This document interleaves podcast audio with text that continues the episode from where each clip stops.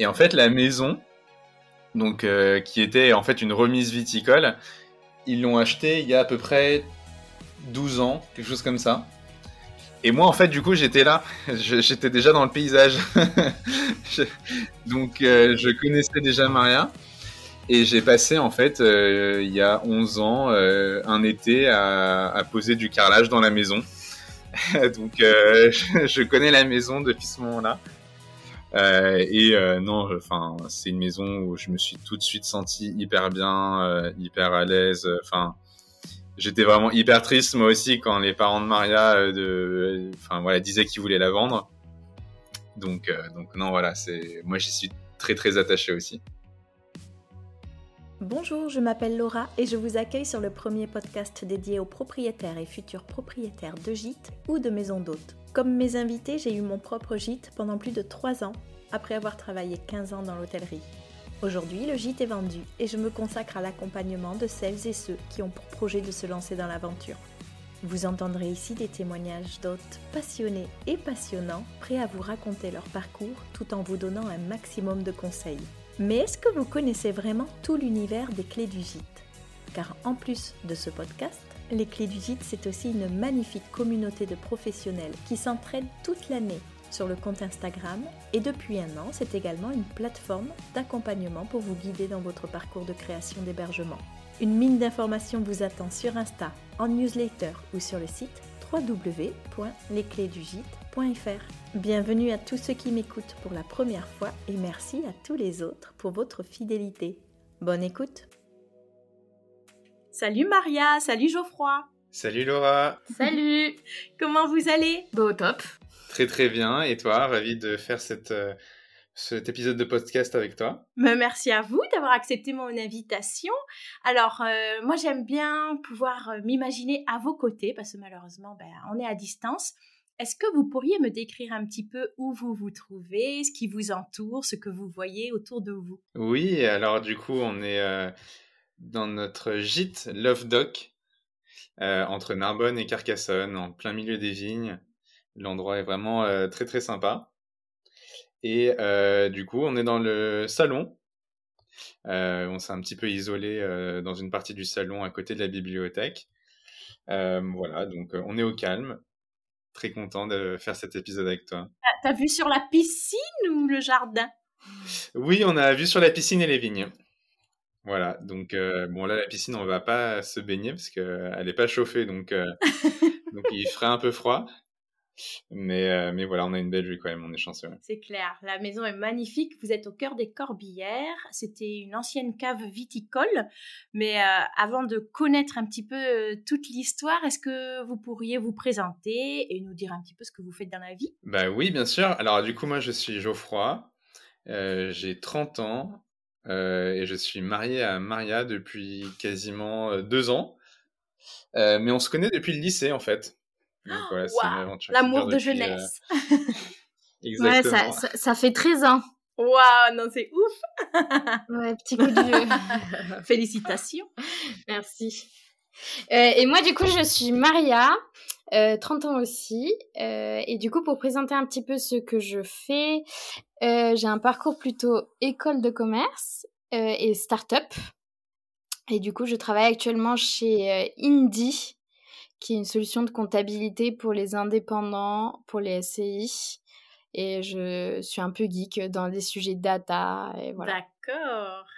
Et Geoffroy, tu nous as pas dit ce que tu faisais? Et oui, du coup, euh, bah, moi je suis euh, de base ingénieur dans l'informatique.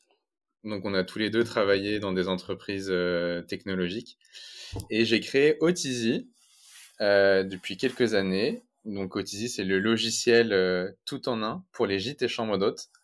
Euh, voilà, donc on fait à la fois la création de sites internet professionnels et aussi un outil pour euh, aider les hébergeurs à gérer leurs réservations plus facilement. chouette, un super outil, mais on pourra en reparler un tout petit peu plus tard.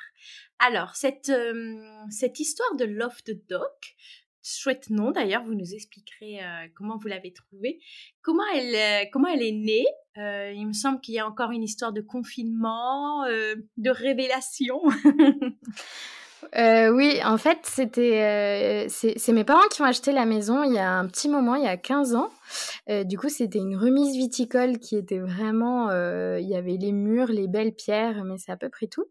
Et ils adorent la rénovation, donc c'est mes parents quand même, on va rendre les lauriers à César, qui ont fait une énorme réno sur cette maison.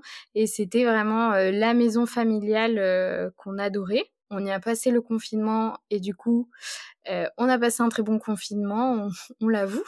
Et du coup, c'est une maison euh, de famille, on va dire, euh, dans laquelle on a plein de souvenirs et qui on a fait, enfin, où on a fait plein de week-ends avec des copains.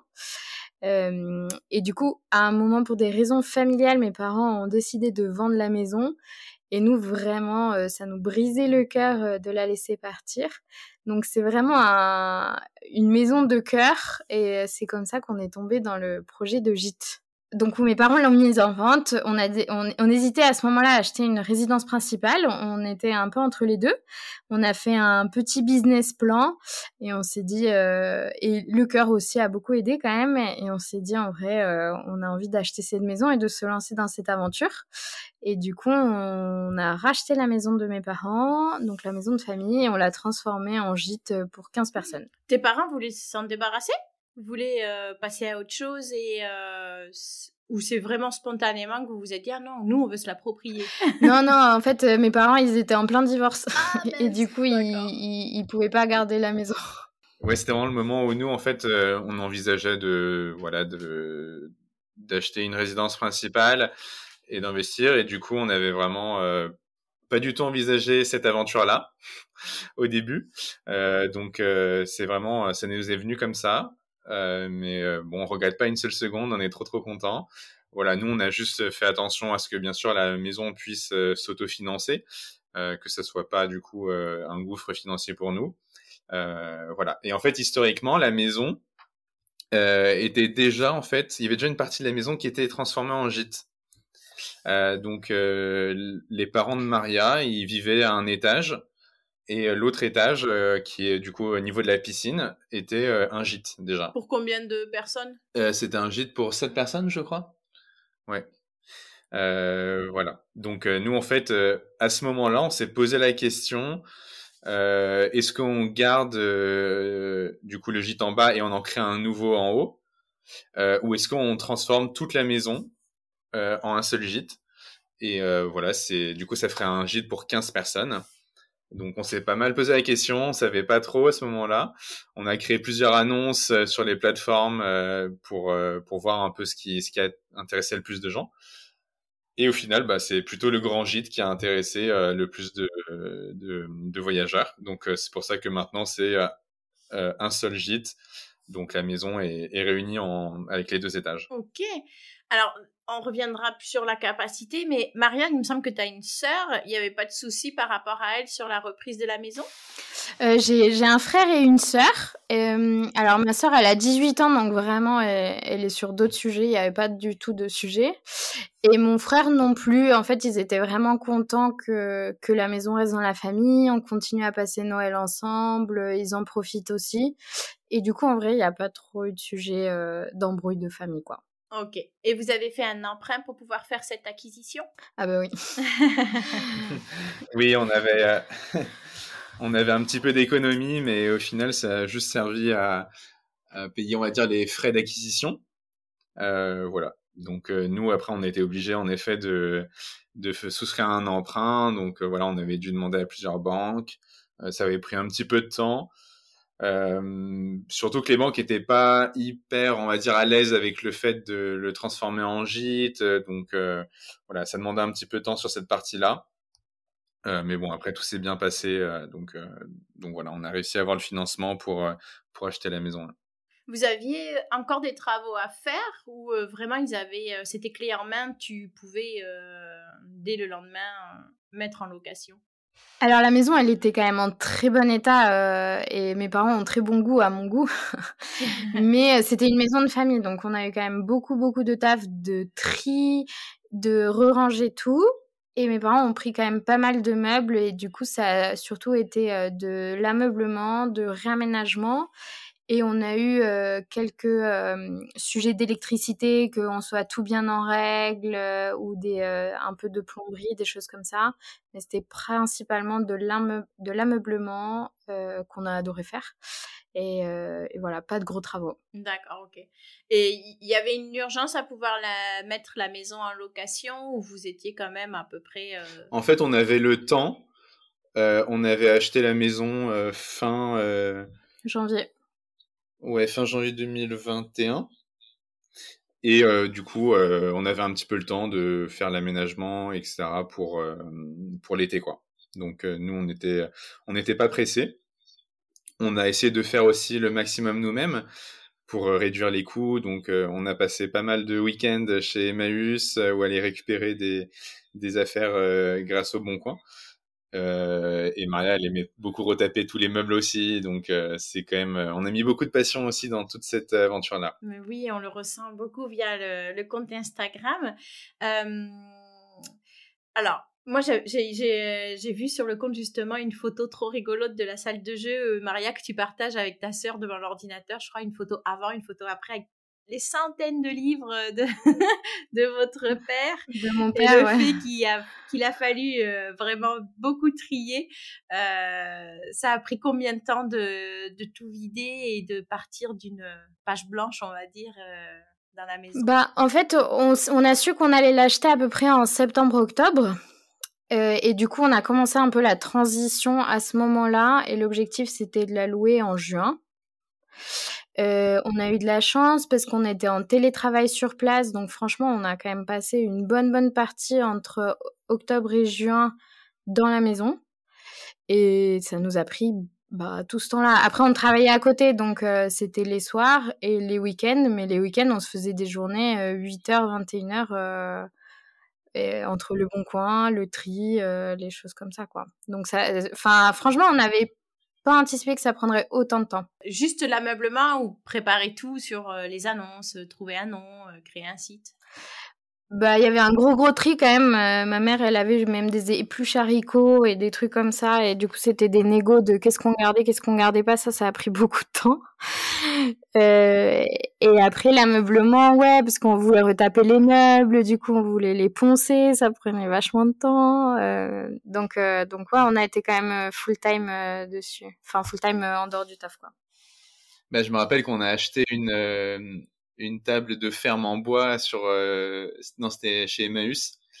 Euh, et en fait on a passé juste deux week-ends à la poncer à la vernir etc donc euh, on voulait vraiment en fait euh, faire quelque chose qui nous ressemble mettre des produits des meubles de qualité. Mais du coup en fait avec un budget qui soit raisonnable. Donc c'est pour ça qu'on a dû quand même pas mal mettre d'huile de coude de notre part et, et de retaper nous-mêmes et vous aviez quand même une vision assez claire de ce que vous vouliez euh, créer comme, euh, comme atmosphère, comme lieu de vie, euh, le profil de la clientèle que vous souhaitiez accueillir. Oui, alors en fait, déjà la maison, elle est, je pense, pensée aussi pour accueillir beaucoup de gens. tout en gardant en fait l'intimité de chaque personne. Donc il y a des grands espaces, mais tout le monde a aussi sa place, ses chambres, ses salles de bain, il y a plusieurs espaces différents aussi. Euh, donc euh, voilà, on a un salon, on a un salon pour les jeux, on a un deuxième salon en bas. La cuisine elle est grande, du coup tout le monde peut venir participer à la cuisine, à, préparer les repas. Voilà, donc nous on voulait vraiment cibler euh, les groupes d'amis, les familles, voilà, qui voulaient se faire en fait des, des réunions de famille ou d'entre amis. Donc c'était vraiment ces personnes-là qu'on voulait cibler. Euh, et, euh, et, je pense que c'est ça a bien marché parce qu'à chaque fois on a des super échos, euh, des personnes qui viennent et euh, tout se passe hyper bien. Euh, ils aiment bien l'ambiance, l'atmosphère dans la maison. Donc je pense qu'on a réussi à, à, à, bien cibler ces personnes-là, donc on est content. et après en soi la maison, ben on on a voulu aussi l'équiper de manière à ce que les gens soient comme chez eux. Donc, c'est-à-dire, euh, ils peuvent retrouver euh, euh, tous les éléments. La cuisine, elle est hyper équipée. ils ont tout à disposition. ils ont aussi pas mal d'activités, de jeux. Euh, Marielle a une bibliothèque de 500 DVD qu'elle a laissé à disposition de tout le monde. voilà, donc on a vraiment voulu que chacun se sente à l'aise chez soi. C'était vraiment, je pense, notre objectif principal. Et en fait, on vient souvent quand même dans la maison et nous, on l'adore et on a envie de. Enfin, vraiment, elle est faite pour que nous, on soit super à l'aise et que les personnes qui viennent aussi. Donc. Euh... Ouais, ouais, ça se ressent vraiment. Et justement, donc vous êtes vous sur Paris, vous faites. Euh, non, on est à Lyon. Pour, euh... Ah, à Lyon, d'accord, pardon. Euh, ok, vous êtes à Lyon et ça vous c'est contraignant la logistique euh, à distance euh, Comment vous vous organisez pour euh, J'imagine que c'est pas forcément vous qui faites les accueils et les départs? oui, alors c'est toute une logistique. Ça demande pas mal d'organisation. donc on est à Lyon. En vrai, c'est à 3 heures. du coup, on, peut y aller assez facilement. Mais c'est vrai que les entrées, les sorties, le ménage et tout, le quotidien, on va dire. On, on, a une équipe euh, qui nous aide sur ça. Euh, nous, ce qu'on gère, c'est toute la relation avec euh, les personnes qui viennent. Donc le avant, la communication, les prévenir, euh, pendant qu'ils y sont, répondre à toutes leurs questions et tout ça. et tout préparer en amont pour que tout roule le plus facilement pendant toute la saison, en fait. Et vous avez une équipe sur place, donc c'est, vous pouvez nous détailler un petit peu plus?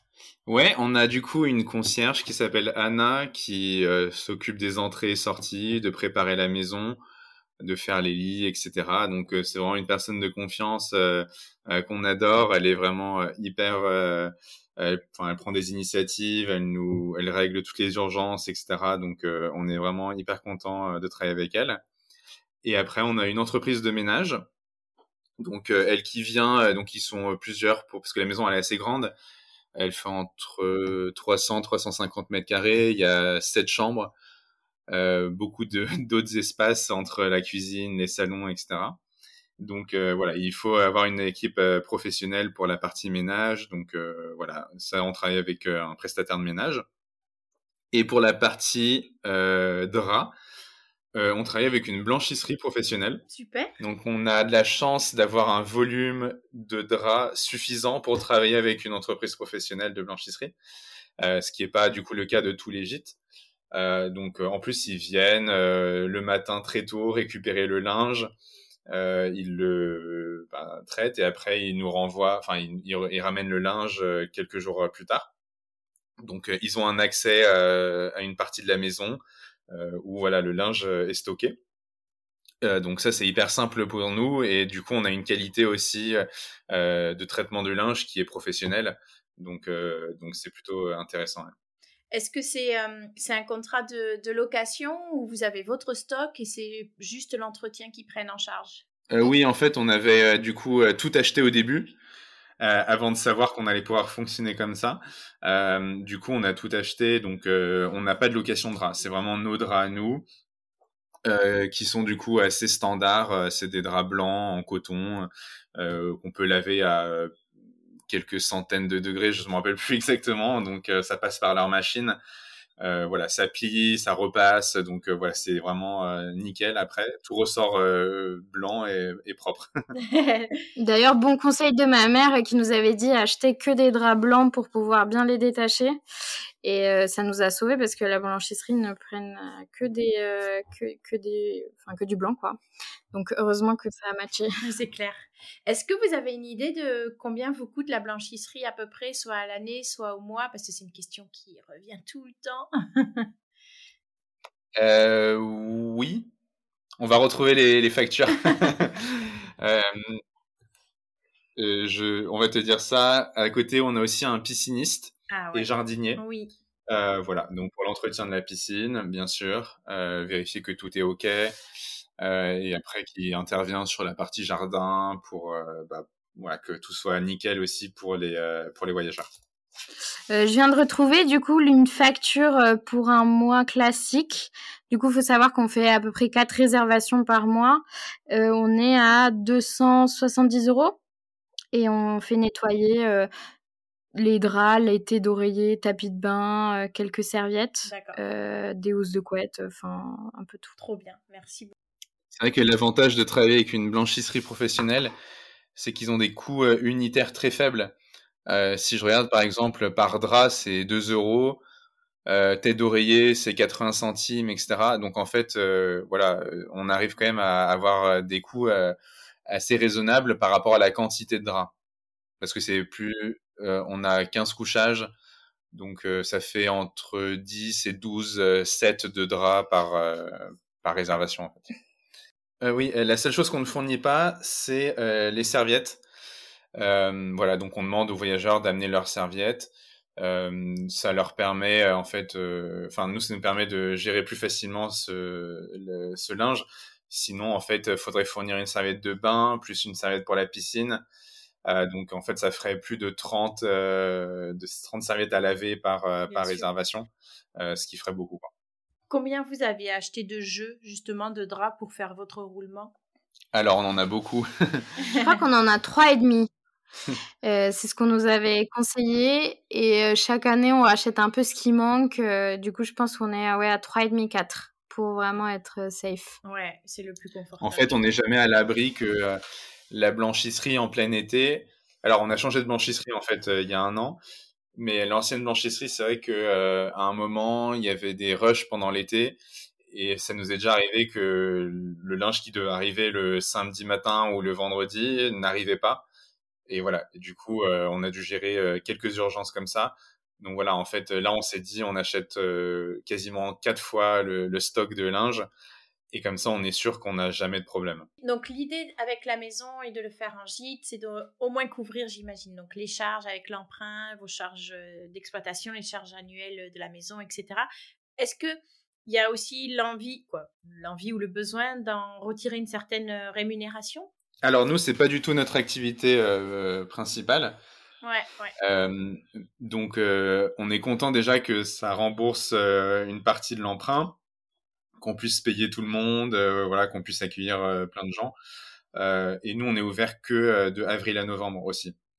Donc voilà, c'est aujourd'hui l'objectif, c'est vraiment de pouvoir, enfin, couvrir nos frais. Ouais. Mais du coup, dans, dans les faits, ça rembourse le prêt de la maison, qui était quand même notre premier objectif, objectif qui était que la maison se rembourse tout seul. Ça paye tous les frais qui sont quand même euh, assez gros en vrai dans l'année entre toutes les personnes euh, qu'on embauche. Et ça nous donne un tout petit peu euh, en plus qui nous permettent d'améliorer la maison au fur et à mesure, ce qui nous fait trop kiffer. Donc faire la terrasse. Bah oui, tu réinjectes dans la maison pour, pour faire... Ouais. on réinjecte dans la maison, euh, dans, on achète des plantes, enfin des choses comme ça. On compte pas trop dessus pour nous. Euh, et même pour des sujets de compta, on se dit que c'est, c'est quand même pas mal que ça reste euh, dans, dans, dans la maison, quoi. Mais du coup, ça permet de continuer à améliorer la maison. Et vu que nous, on en profite quand même souvent, euh, c'est, c'est win-win. Bien sûr. Vous avez euh, un statut juridique pour euh, l'exploitation de la, du gîte? Euh, Alors nous, on est en nom propre. En, LMNP du coup, aux frais réels. Donc en fait, on, voilà, on, fait une comptabilité avec euh, toutes les factures, toutes les rentrées, toutes les sorties. Euh, voilà, et après on déclare tout ça à la fin d'année. Ouais. Vous aviez bien anticipé toutes les charges que vous alliez avoir quand vous avez un petit peu prévu le projet et calculé ce que ça allait représenter, parce que donc il y a Anna, il y a l'entreprise de ménage, la blanchisserie, puis le pisciniste et le jardinier. Ça, c'était assez clair dès le départ? Vous aviez réussi à bien affiner votre euh, prévisionnel financier? Je pense qu'on avait un petit peu sous-estimé, mais euh, on a réussi à mieux louer que ce qu'on avait prévu. Donc, euh, l'un dans l'autre, ça s'équilibre pas mal dans ce qu'on avait prévu.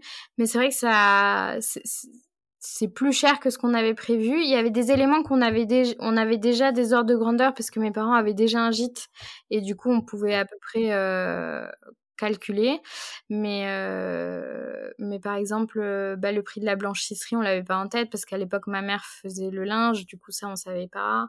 Euh, et quoi d'autre? Le ménage, on l'avait en tête. bon, à moitié, quoi. Il n'y a pas eu des grosses surprises.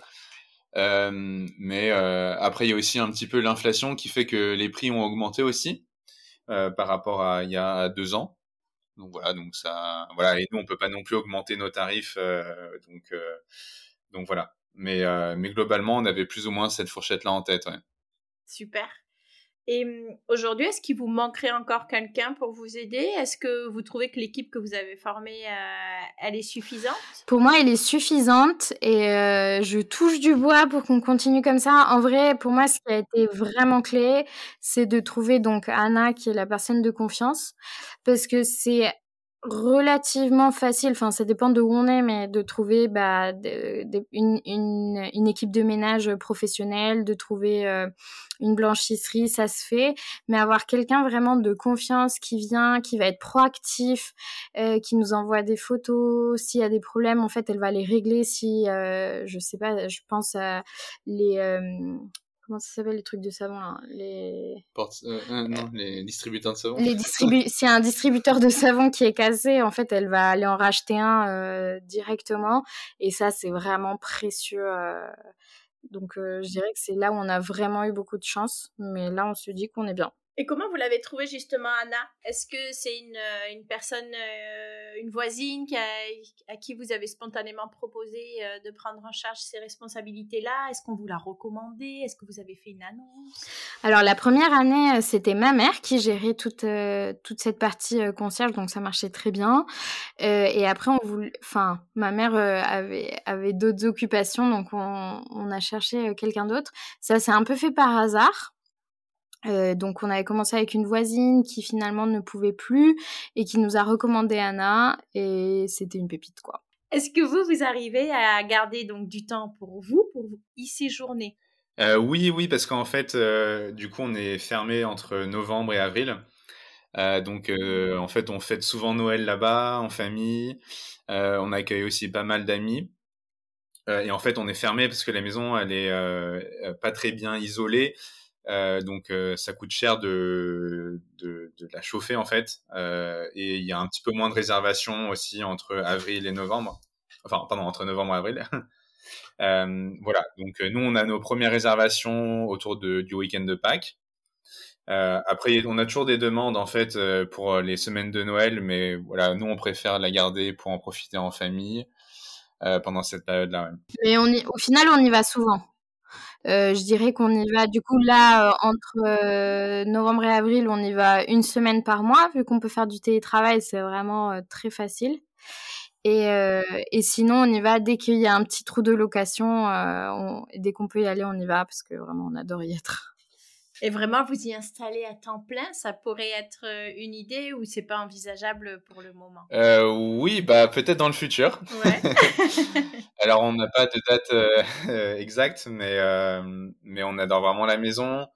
Après, pour nos travails respectifs, c'est vrai que c'est un petit peu plus simple d'être d'être vers Lyon. mais voilà, on fait beaucoup l'aller-retour quand même. Ouais. Et est-ce qu'il y a une partie de la maison que vous que vous bloquez, on va dire, aux locataires, que vous vous réservez pour justement laisser quelques affaires et ne pas avoir à chaque fois à, tout déménager et euh, à tout, euh, tout prévoir? Oui, on a des, on a le grenier qui est pour nous et pour Anna pour toute l'organisation de, euh, enfin, le stock de papier toilette pour toute la saison, des choses comme ça. et on a une armoire de pour nous où on laisse nos affaires. Euh, et voilà, et on a le, la cave un peu qui est euh, notre bordel. Et mais c'est tout. Et euh, vous avez fait le choix d'être sur quelle plateforme de réservation pour promouvoir du coup le Loft Doc? Alors, du coup, nous en fait, on a repris les annonces que les parents de Maria avaient créées pour leur premier gîte en fait. Ouais. donc en fait, on a pu déjà réutiliser la marque qu'ils avaient créée. Donc Love Doc, c'est eux qui avaient qui avaient créé ça. Euh, et après, du coup, bah, on utilise comme plateforme, euh, c'est principalement euh, Airbnb qui nous apporte, on va dire, côté plateforme, c'est la plupart des réservations. Booking, on est ouvert uniquement entre juillet et août sur Booking. et après, on a ouvert aussi chez WeGo Greener. Mmh super. Voilà. Et, et en fait, on essaye de développer au maximum les réservations en direct donc on a construit le site internet aussi pour euh, pour avoir ça. Euh, et du coup, on a installé bah, forcément le moteur de réservation Otizi sur sur le site internet pour pour avoir des réservations. Oui, bien sûr. Est-ce que vous imposez un minimum de nuitées, que ce soit toute l'année ou sur la saison estivale? Alors, toute l'année, on demande que ce soit minimum un week-end. Donc, minimum deux nuits. et si c'est plus, bah, on est content. Et on loue en fait les week-ends. La semaine, c'est souvent, souvent libre parce que c'est des groupes de 15. Donc, faut imaginer des familles ou des groupes d'amis. Enfin, ils vont à l'école. c'est vraiment plus des week-ends. et après, pendant les ponts, bah, on, adapte et on dit bah, s'il y a un pont de trois jours, on veut minimum trois nuits. Enfin, voilà, des choses un peu comme ça. Et après juillet et août, par contre, on dit c'est de samedi à samedi, euh, cette nuit, euh, et c'est que des semaines, quoi. Donc aujourd'hui, c'est Airbnb quand même le canal le plus apporteur d'affaires? Euh, Je pense que sur en direct, on est autour de 50-60% de réservations en direct. et après, le reste, c'est principalement Airbnb, ouais. Et vous êtes content de ces plateformes? Est-ce que vous, vous les remettez un peu en question? Est-ce que vous essayez de faire un peu un suivi pour vous dire, bon, ben, l'année prochaine, euh, on change, on enlève celle-là, on en rajoute une autre? Ouais, on a testé plusieurs choses. Euh, on avait testé le Bon Coin, par exemple, mais on avait eu des mauvaises expériences sur les personnes qui venaient. On avait testé plus Booking, mais ça ne correspondait pas vraiment. Donc, on, tous les ans, quand même, on change un peu. Je dirais pas qu'on les adore, ces plateformes, parce que ça coûte cher. Euh, mais je pense que c'est quand même assez difficile de s'en passer. Et même sur la partie directe, euh, je pense qu'il y a quand même beaucoup de gens qui nous trouvent via Airbnb, mais de plus en plus de voyageurs qui ont le réflexe de chercher les maisons ensuite sur Google et du coup qui nous trouvent comme ça euh, et qui font du direct. Euh, du coup, si un petit conseil, c'est de bien mettre euh, un nom identifiable sur toutes les annonces. Et il y a quand même pas mal de voyageurs qui rebondissent après sur Google et qui viennent sur du direct. Et, et c'est bien pour tout le monde, enfin sauf, sauf, pour la plateforme, mais c'est bien pour le voyageur et pour l'autre quoi. C'est un bon moyen de, de, gagner en visibilité, ouais. Étant donné que nous, on a quand même une capacité de 15 personnes, euh, sur, par exemple, une semaine en plein été, euh, bah, en fait, ça fait quand même euh, plusieurs centaines d'euros à économiser si le voyageur il passe par nous versus la plateforme. Donc, en fait, heureusement, certains ont ces réflexes-là. voilà. Après, il y en a qui sont qui s'estiment qu'ils seront un petit peu mieux protégés via la plateforme qu'en direct. ce que je trouve pas forcément vrai, mais du coup, il y en a qui sont quand même habitués à passer par Airbnb ou d'autres plateformes. mais on observe quand même une tendance que les gens, ils ont euh, voilà un petit peu plus ce réflexe-là, comme disait Maria, de, de nous trouver euh, après quelques recherches sur Airbnb. Ouais. Et du coup, c'est ce qu'on fait nous aussi. On cherche sur Airbnb d'abord quand on voyage et, euh, et, ensuite on contacte en direct. Ouais, mais c'est vrai, je le ressens de plus en plus. Quand, en tout cas, on m'en fait part de plus en plus. Et moi, la première, bah, comme vous, je vais aller plutôt sur une plateforme faire mes recherches, drainer un petit peu les établissements que, qui me font de l'œil pour après les, les réserver, euh, les contacter en mmh. direct.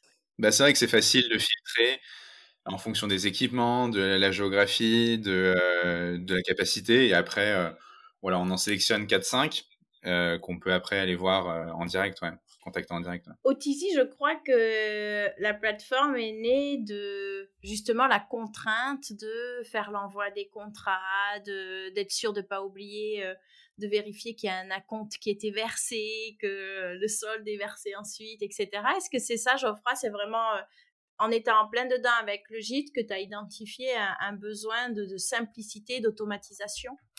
Bah, je, vais un petit peu répondre parce que c'est moi qui m'occupais cette partie-là.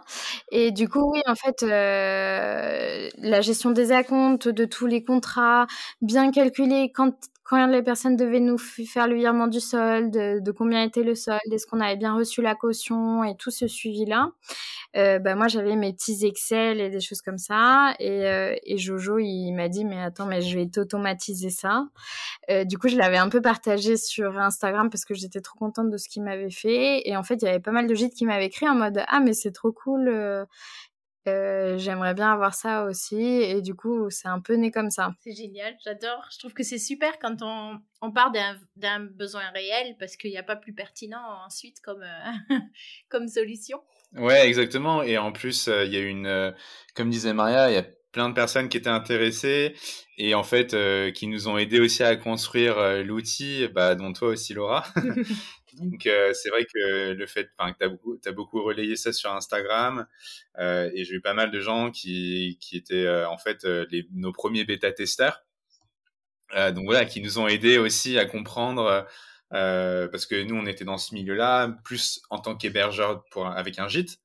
mais du coup, on connaissait un petit peu moins aussi le monde des chambres d'hôtes, ou alors certains gîtes peuvent avoir d'autres habitudes de fonctionnement. Donc c'est pour ça que le fait de s'entourer d'autres hébergeurs, ça nous a aussi beaucoup aidé, ouais.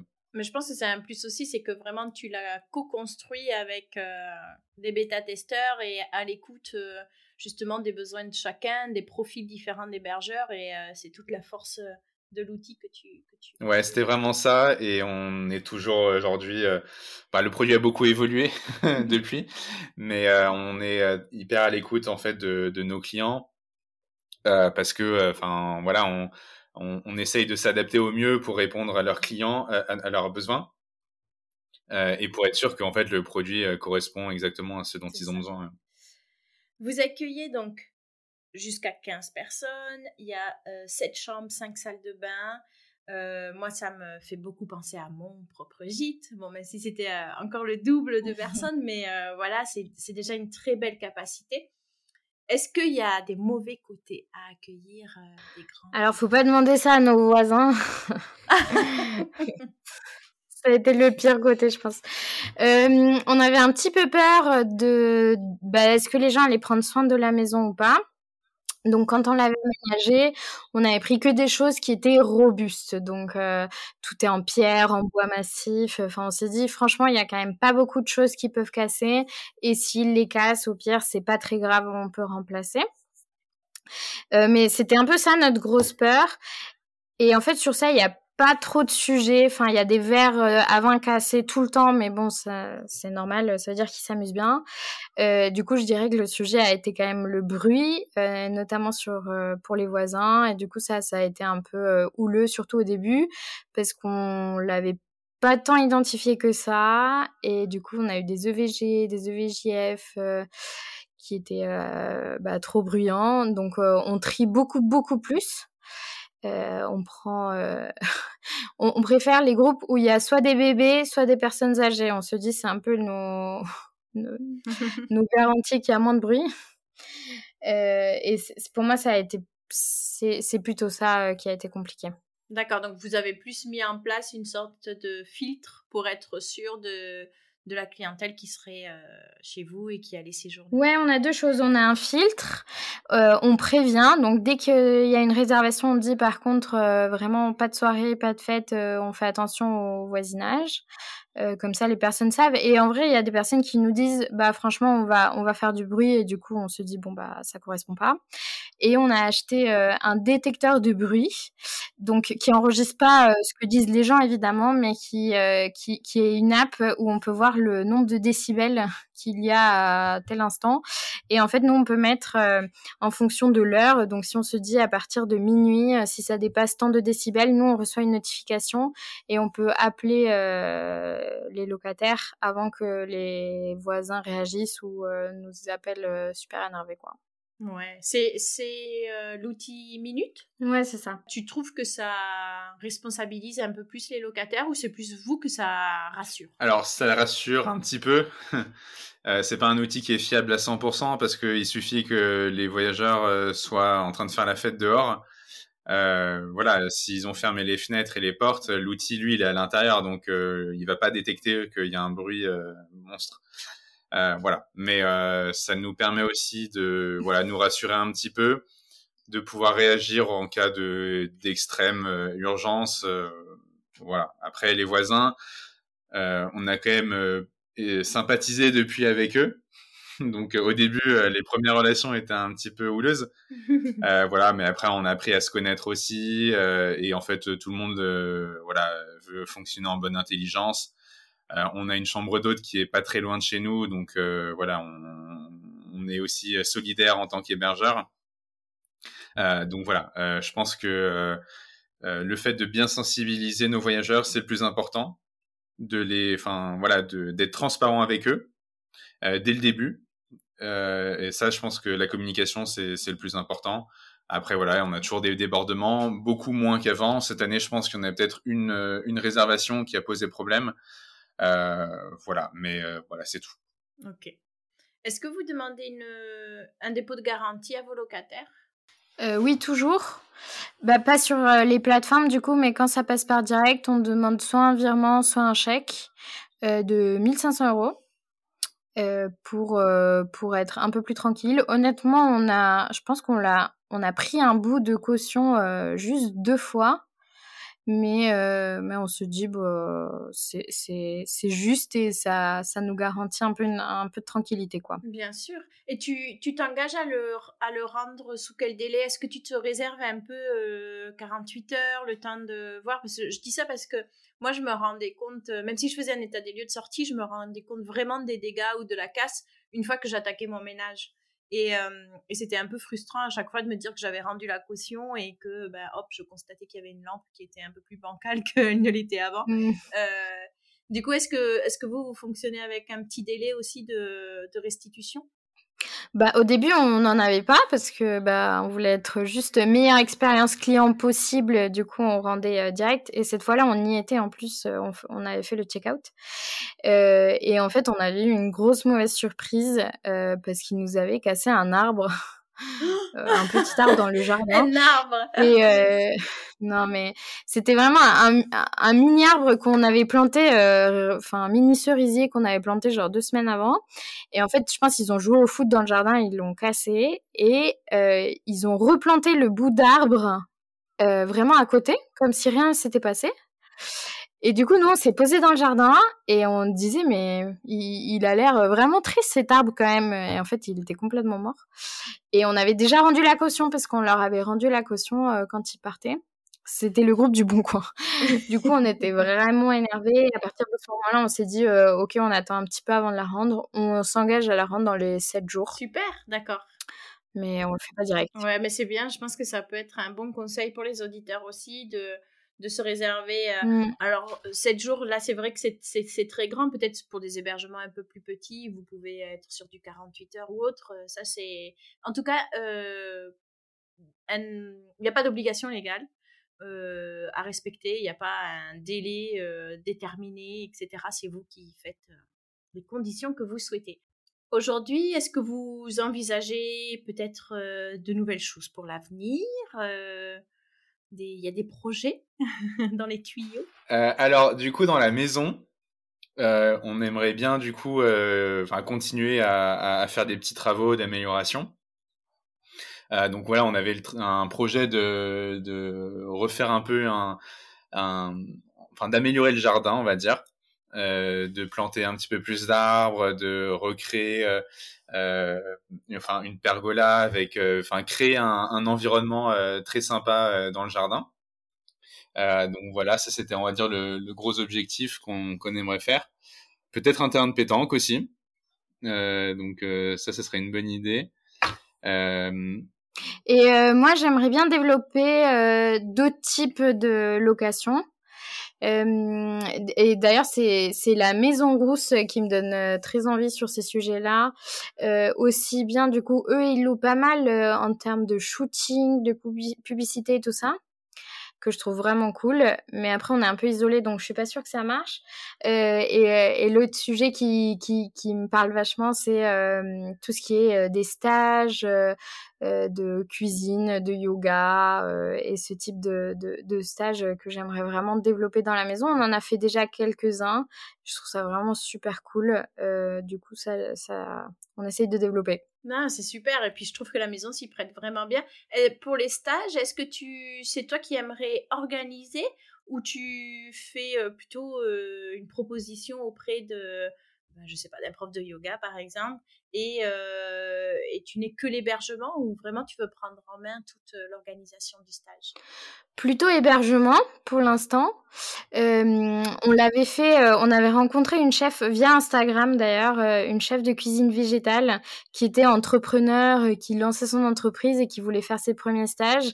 Et vraiment, bah, c'est elle qui organisait ses stages, qui trouvait les gens. Moi, je partageais, mais j'avais trouvé ça mais vraiment super cool d'organiser ça avec elle, de suivre tout le week-end. Donc j'étais sur Instagram, mais je suivais vraiment à la lettre et je trouvais ça trop trop cool. Et du coup de soutenir en fait ce genre d'initiative que je trouve trop bien. mais en tant qu'hébergeur, ouais. Tu parles d'Instagram, c'est toi qui le gères, Maria, le compte du Loft Doc? Oui, c'est tout. Moi, Jojo, il est pas trop Insta. Et alors, c'est un plaisir pour toi de le faire? Est-ce que, est-ce que tu vois un intérêt business, on va dire? Est-ce que c'est juste pour pouvoir regarder aussi un peu un historique de, de ce que vous faites, de ce qui se passe dans la maison, etc. Ouais, j'aime bien et je pense que si j'aimais pas, je le ferais pas. vraiment, je trouve que ça prend beaucoup de temps et que ça, c'est quand même un gros engagement. c'est difficile de se forcer. en termes business, on a eu quelques réservations, mais je dirais pas que c'est énorme comme flux de business. par contre, là où je vois un peu plus d'intérêt, c'est souvent quand il y a des personnes qui réservent, quand on envoie les mails de préparer votre arrivée, des choses comme ça, on met le petit lien Instagram et du coup, on a pas mal d'anciens clients qui nous suivent et je trouve que pour la fidélisation, c'est pas mal. Ouais, je comprends. Et d'ailleurs, comment tu arrives à, encourager tes locataires à laisser un avis, que ce soit sur Instagram ou sur euh, Google euh, ah bah ça on est euh, on est assez rigoureux dessus. Euh, c'est le, le côté startup, je dirais, où on sait que c'est méga méga important. Et du coup vraiment dès que euh, un locataire part, on a un mail de remerciement, on leur demande leur retour, qu'est-ce qu'on pourrait améliorer, euh, qu'est-ce qu'ils ont bien aimé, qu'est-ce qu'on pourrait améliorer. Et on leur demande systématiquement de nous mettre un commentaire, donc soit sur la plateforme où ils ont loué, soit sur Google. Euh, donc sur euh, Google My Business pour avoir des commentaires. Et là, on en a une trentaine, je dirais, sur Google et je sais pas combien sur Airbnb. Mais euh, ça nous fait du volume au fur et à mesure et, c'est super, super important. Ouais, ils jouent le jeu, c'est chouette parce que moi, j'avais vachement de mal à, les, à leur. même s'ils étaient ravis de leur séjour, tu vois, à leur, à leur donner l'envie de laisser un avis. ils le laissent pas tous, hein. Mais en tout cas, nous, on fait. on demande à tout le monde et on joue un peu par les sentiments dans notre mail. Euh, c'est vraiment le projet de cœur. ce qui est vrai, hein, c'est pas, pas du mytho, mais.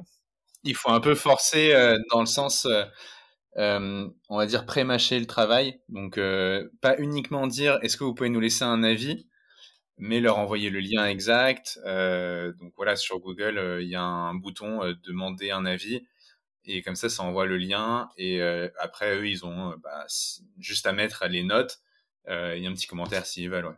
Donc il y a vraiment ce, travail un petit peu de, préparation. Mais après, eux, derrière, bon, tout le monde ne le fait pas, bien sûr. mais ce sera déjà ça de gagner. Il y aura peut-être un petit peu plus de, voyageurs qui, laisseront un avis s'ils ont le lien et, si tout est simple. Ouais, je suis tout à fait d'accord avec toi. Il faut vraiment que le parcours soit le plus fluide possible et qu'ils aient le moins d'efforts à faire pour être sûr que ce soit pas une contrainte pour eux, mais que ça reste un plaisir aussi de, de, faire un petit retour d'expérience.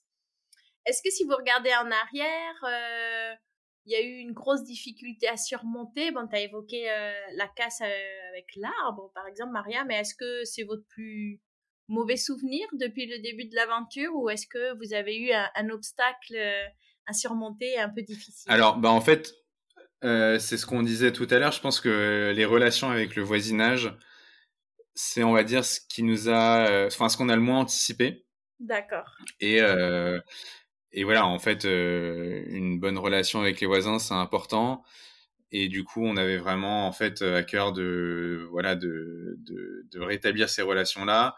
Et du coup, bah, nous, en fait, ça nous a forcé à filtrer donc peut-être avoir moins de réservations. Euh, mais en tout cas, voilà, on préfère avoir moins de réservations, mais que tout se passe bien avec les voisins. Euh, voilà, on préfère travailler dans un environnement où euh, bah, tout le monde est content. ça, c'est, on va dire, hyper important. Donc, je dirais que c'était surtout ça. et on a eu aussi un petit souci, on va dire, avec bah, la concierge qui avait eu un petit problème de santé, celle avant Anna. Euh, qui en fait euh, avait euh, nous avait prévenu, je pense c'était le 28 juin, qu'elle ne pouvait plus du coup travailler avec nous. Ah oui. voilà, on était la veille de la haute saison. Donc ça, c'était vraiment un énorme stress pour nous à ce moment-là. voilà, heureusement, elle nous a recommandé Anna et du coup, on était vraiment bah, rassurés de travailler avec Anna. Désolée, je, complète. Je dirais que c'est ces deux éléments. Donc, c'est les voisins et c'est l'équipe où on a eu effet, en effet pour le concierge, mais on a eu plus ou moins la même chose pour la blanchisserie. C'est-à-dire, on avait une blanchisserie. En mars, ils nous ont dit, finalement, cette année, on fait plus légit parce qu'on a trop de clients. Donc, est-ce que vous pouvez trouver autre chose? Et du coup, là, c'est branle combat pour trouver euh, autre chose. Et on avait la première année des femmes de ménage qui étaient individuelles, euh, qui avaient commencé la saison et qui avaient commencé à nous demander euh, trois semaines de vacances en août. Et nous, on était là, ah, mais c'est pas possible en août. Et du coup, on avait dû changer, trouver des professionnels, enfin, une entreprise qui faisait le ménage et qui s'assurait qu'il y aurait des gens tout le temps, quoi. Donc ça, ça a été un peu stressant. Oui, tu m'étonnes. Et heureusement qu'Anna a pu être dispo de suite pour prendre le relais. Ça, c'est ah un grand soulagement. Quand, quand vous évoquez le problème avec les voisins, est-ce que ça vous a fait remettre en question le fait d'accueillir du coup 15 personnes et de pourquoi pas rediviser comme c'était le cas peut-être au départ? Est-ce que vous y avez songé ou vous vous êtes juste dit, bon, on va mieux filtrer et ça, ça va aller? Bah on l'a pas vraiment envisagé de rediviser en deux parce qu'on s'est dit qu'en expérience client, c'était très différent de partager la piscine par exemple, euh, ou euh, s'il y avait un groupe de 7 qui faisait du bruit euh, pour l'autre groupe de 7, vraiment c'est l'enfer. Du coup, on n'a pas trop envisagé de diviser en deux groupes, euh, mais par contre, on a vraiment mis un gros sujet sur, les, sur le filtrage et sur euh, prévenir et un peu que les personnes qui viennent s'engagent qu'on on est sur la même longueur d'onde, quoi. Est-ce qu'il vous est déjà arrivé de regretter d'avoir créé le gîte? Euh, Non, pas du tout. Il y a eu un blanc. On savait pas qui allait répondre, mais vraiment aucun regret. Non, non, pas du tout. Euh, en fait, euh, euh, alors c'est en fait un peu un, bah, notre projet un peu bébé en fait, on va dire. on a mis beaucoup de nous-mêmes. on a vraiment en fait créé avec, enfin l'atmosphère, les éléments qu'on voulait qu'on voulait transmettre. et nous, on travaillait à la base dans des startups, on était salariés, donc moi, ça a évolué depuis, mais en fait, euh, c'est vrai qu'on avait une autre dimension par rapport à ce projet-là. Euh, voilà, donc euh, on y a mis quand même nos tripes, beaucoup d'heures, donc donc non. Et au final, nous on est trop contents.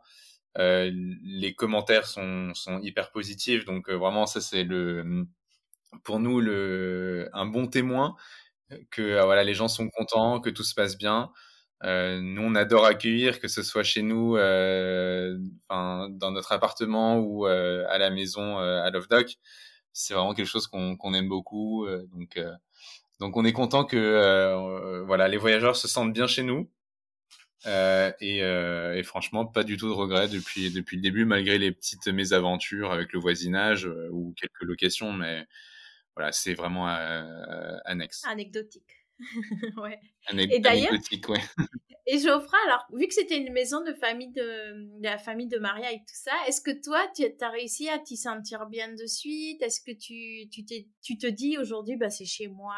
Est-ce que, ou est-ce que ça a été un peu plus, peut-être compliqué de te projeter? Alors, en fait, c'est très marrant. Euh, je raconte un petit peu l'histoire de Maria. Euh, donc, Maria, elle est née en Colombie. Euh, et elle est arrivée en fait euh, en Europe euh, à 6 ans, puis en France à 13 ans. Euh, je, je, me permets de te raconter ton histoire.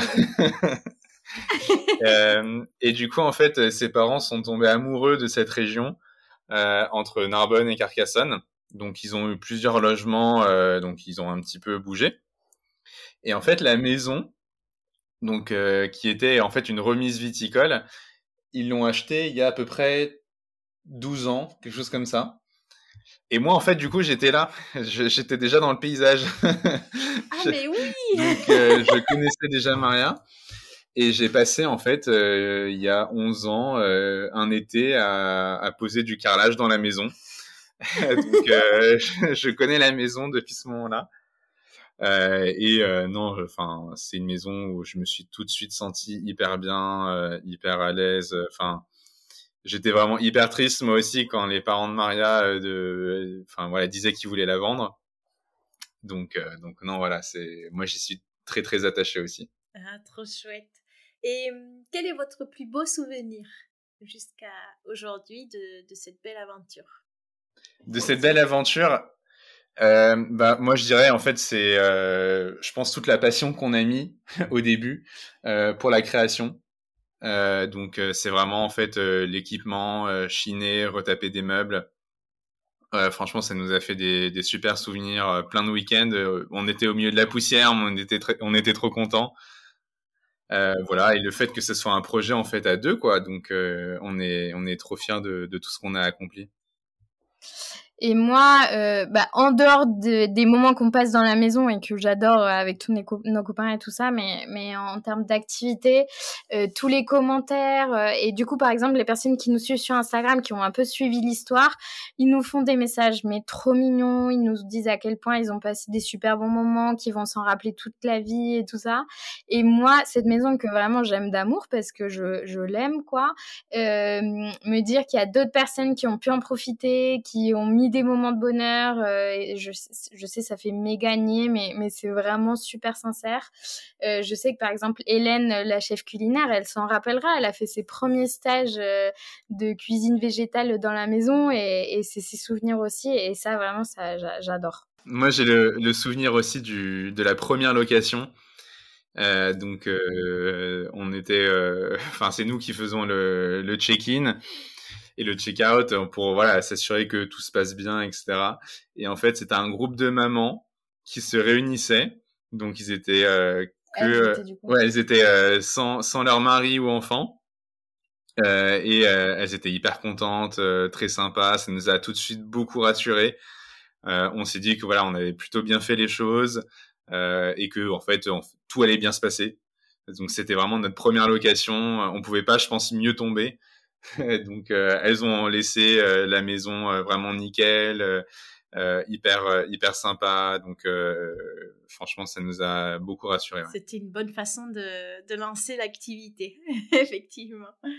Est-ce qu'aujourd'hui, vous auriez trois conseils à donner aux auditeurs qui nous écoutent, qui sont peut-être ben, pas très heureux dans leur boulot, qui rêvent d'ouvrir un gîte, une chambre d'hôte, qui sont en plein en pleine peinture ou euh, à quelques jours d'une ouverture Bah ça, on l'a un peu préparé. Ah. Euh, du coup, je dirais trois conseils. Le premier, pour se lancer, je dirais quand même de faire un petit business plan en amont. Euh, par exemple, nous, là, on avait hésité potentiellement à acheter une autre maison pour faire un autre petit gîte. pas très loin de celle qu'on a. Et en fait, on s'était rendu, on s'est rendu compte que ça rentrerait jamais dans nos frais parce qu'il y avait pas de piscine, elle était beaucoup plus petite et quand on regardait un peu les autres annonces sur Airbnb, on disait ok on va pas pouvoir la remplir pour qu'elle se rembourse. Euh, du coup, euh, faire un petit business plan, regarder un peu la concurrence, est-ce qu'ils arrivent à louer ou pas, les frais, euh, ça, je pense que c'est important avant de se lancer. deuxième conseil, ce serait de mettre l'expérience client avant tout. Euh, moi, je tiens euh, vraiment à répondre super vite, être proactif sur l'arrivée, les visites à faire, euh, envoyer un mail de remerciement, demander des retours. vraiment, je pense que nos locataires se sentent pas du tout perdus. Ils savent exactement qu'est-ce qu'ils vont trouver dans la maison, qu'est-ce qu'il faudra prévoir de leur côté. Enfin, vraiment, je pense que c'est méga carré et c'est très apprécié. évidemment que la maison soit prête à bien les recevoir. Et euh, le troisième conseil qui euh, nous touche particulièrement est, quand même euh, celui d'être très organisé. donc moi, les outils comme Otizi, bon, petit, petit, petit coup de pub quand même, mais vraiment pour gagner du temps sur la gestion des réservations en sérénité, sachant qu'on travaille à côté en fait, donc qu'on peut pas non plus être tout le temps sur le gîte. C'est vraiment une énorme aide et comme on disait avant, avoir un site internet qui permet de, de, maximiser le direct pour, pour ne pas dépendre que des plateformes, c'est important. Voilà mes trois conseils. Trop bien. Geoffroy, c'est les mêmes ou tu en as préparé d'autres? Euh, Non, non, on les avait préparés ensemble. Mais globalement, je dirais que c'est avant tout une relation, un métier où on est en relation avec avec d'autres personnes. Donc la communication, je pense, est hyper importante. Euh, voilà, déjà pour euh, rassurer, pour euh, montrer qu'on est disponible, etc. Moi, j'insiste en fait aussi sur le fait de proposer une expérience client qui est exceptionnelle. pour moi, les clients, les voyageurs sont les meilleurs ambassadeurs. Donc, c'est eux qui vont en parler avec leur famille, avec leurs proches, avec leurs collègues. Donc, voilà, nous, on veille justement à ce que tout soit parfait pour eux. Euh, sans non plus euh, se enfin il faut rester ferme il faut euh, il faut pas non plus se, se, vendre entre guillemets.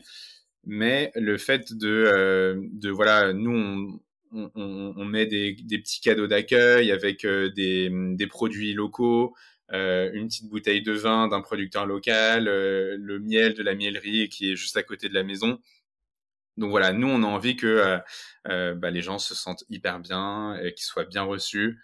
Euh, ça, je pense que c'est hyper important. Mmh. je suis bien d'accord. Et, pour rebondir, je trouve que c'est d'autant plus important parfois de savoir refuser quelques réservations quand on sent que justement les mmh. attentes des, des, des voyageurs seront pas celles qu'on va assouvir parce qu'au final tout le monde est perdant nous, on n'est pas très serein de, les accueillir et eux, finalement, ben, auront pas l'expérience euh, la plus exceptionnelle possible. Donc, il euh, faut mieux parfois savoir dire non, euh, je suis pas l'hébergement qui vous correspond mieux et, et c'est pas grave. ah oui, bien sûr, il faut se protéger aussi un petit peu. déjà de pas être, enfin de pas accepter des relations où on a un doute, où on est mal à l'aise. Euh, voilà, nous on avait ce sujet-là avec euh, le bruit et le voisinage, donc euh, ça, du coup, on filtre mieux. et après aussi, on a des demandes parfois des clients qui veulent arriver beaucoup plus tôt que prévu. donc voilà, si on peut le faire, on le fait mais on est aussi à l'aise de dire non parce qu'on a envie que la maison elle soit bien préparée, qu'elle soit, enfin que les personnes aient le temps de faire le ménage, de préparer la maison, etc.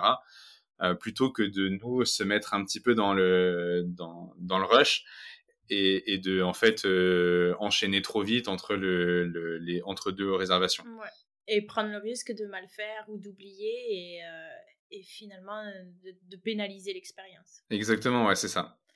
On arrive à la fin de notre échange. Pour conclure, j'ai deux dernières questions. La première étant dans quel gîte ou chambre d'hôte vous aimeriez séjourner le temps d'un petit week-end? Alors, moi, j'aimerais bien rendre visite à, des clients euh, de Otizi qui, euh, qui m'ont beaucoup euh, aidé. je pense notamment à, Magali des Sequoia ou à Laurence de l'école buissonnière. déjà, je trouve que c'est, elles m'ont beaucoup aidé et en plus, c'est vraiment des logements qui, qui, me font rêver. Euh, que ce soit les Sequoia, euh, je trouve que Magali, euh, c'est une warrior. euh, donc, donc, elle m'inspire beaucoup. Et, et Laurence, qui est, enfin, je suis beaucoup attaché et voilà, c'est quelqu'un avec qui j'ai envie de, de, prendre un café, de, de discuter, de, de, se raconter un petit peu nos vies. Donc, donc voilà, ce seraient les deux personnes à qui j'aimerais rendre visite. Euh, moi, j'en ai plein. Je suis tellement de gîtes sur Instagram euh, que j'aurais du mal à, en choisir un. Bon, on peut se dire la Maison Rousse. Tu nous l'as cité tout à l'heure. la Maison Rousse, oui. J'admire beaucoup euh, tout le travail que, que Justine fait. Et pour terminer en musique, quel titre illustre le mieux l'état d'esprit du Loft Dog ben, On voulait une petite musique latino.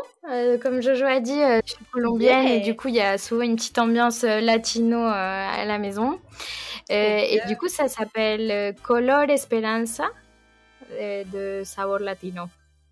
Elle est sur Spotify. Oh pétard, va falloir me, me l'écrire. Pas de problème. L'accent, c'est, c'est divin. J'ai envie de refaire l'épisode en... juste en ah espagnol. Quand tu veux. c'est trop beau. ben, c'est trop chouette. Merci mille fois à tous les deux d'avoir euh, réussi à prendre le temps pour moi, d'avoir accepté mon invitation à, témoigner et à partager votre, votre superbe parcours et expérience avec, euh, avec nous tous. Euh, on, aime beaucoup suivre vos aventures et voir les évolutions de la maison et tous les efforts que vous mettez, etc. C'est un plaisir. Donc, continuer. Et, euh, et, encore un grand merci, une belle continuation à vous deux. Bah, merci beaucoup à toi. Euh, je me rappelle, j'écoutais beaucoup, beaucoup d'épisodes euh, les clés du gîte sous la douche pendant qu'on était vraiment en plein dedans du lancement. Euh, c'était mon moment de pause, je m'étais sur mes enceintes.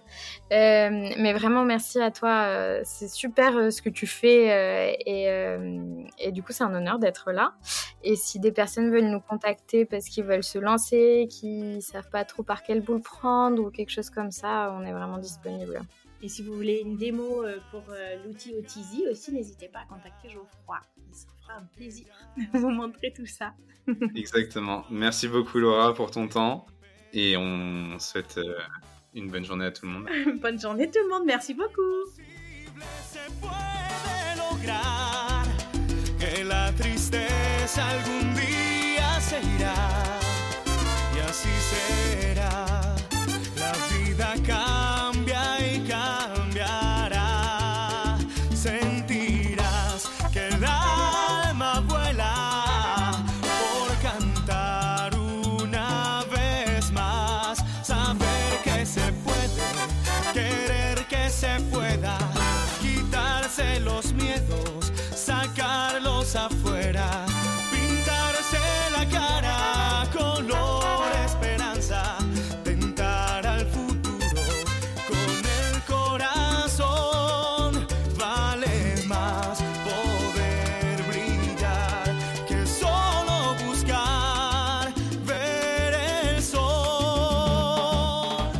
C'est déjà la fin de l'épisode, ça passe beaucoup trop vite.